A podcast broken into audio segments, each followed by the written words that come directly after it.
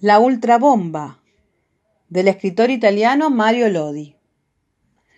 En su fábrica Patrón Palanca hacía bebidas con los residuos del petróleo. Pero nadie compraba esas bebidas porque eran negras y hacían venir dolor de barriga. Entonces inventó una linda publicidad para convencer a la gente. Decía así, una bebida de rey para la mamá, el papá y para vos. Y él se hizo muy rico, riquísimo, casi como el rey. Los ricos son siempre amigos del rey. Y también Patrón Palanca se hizo amigo. Una noche fue a cenar a su castillo y le dijo, Hagamos una gran guerra. Yo te construiré la ultrabomba y vos me darás cien ultramillones. Yo seré el más rico del mundo y vos el rey de toda la tierra. Bien, dijo el rey, pero ¿cómo hacemos para convencer a la gente que haga la guerra por nosotros?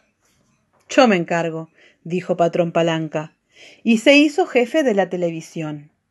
E hizo un noticiero lindo, muy lindo, como la publicidad, y todas las noches decía Es lindo combatir y morir por mí y por el rey. Y la gente creía en sus palabras mentirosas, así como bebía, bebía sus bebidas negras. Mientras tanto, Patrón Palanca, en su ultrafábrica nueva, construía la ultrabomba, los aviones, los tanques, los fusiles y todo lo que se necesitaba para hacer la gran guerra. Y le vendió todo al rey por cien ultramillones. El día de la guerra la gente en la plaza miraba en la pantalla de TV al rey y al general Palanca. El general decía La guerra ha comenzado. Dentro de poco verán al avión que desengancha la ultrabomba sobre el enemigo que no sabe nada. Nosotros somos los más fuertes y venceremos.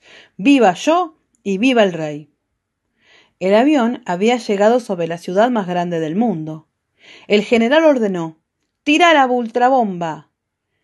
El piloto miró hacia abajo y vio a los chicos que jugaban y pensó Si desengancho la bomba los mato y volaba, volaba sobre la ciudad que brillaba el sol, y no obedecía.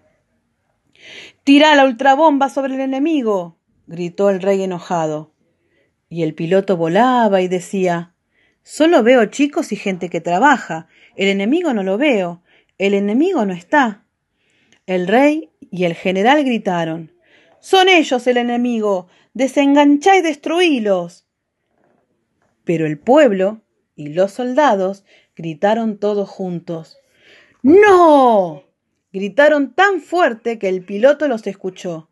Entonces regresó y voló sobre el castillo y le dijo al rey La bomba te la tiro a vos. Y el rey y el general se escaparon. Y desde ese día comenzó otra historia. En toda la tierra, una historia sin guerra. La ultrabomba de Mario Lodi.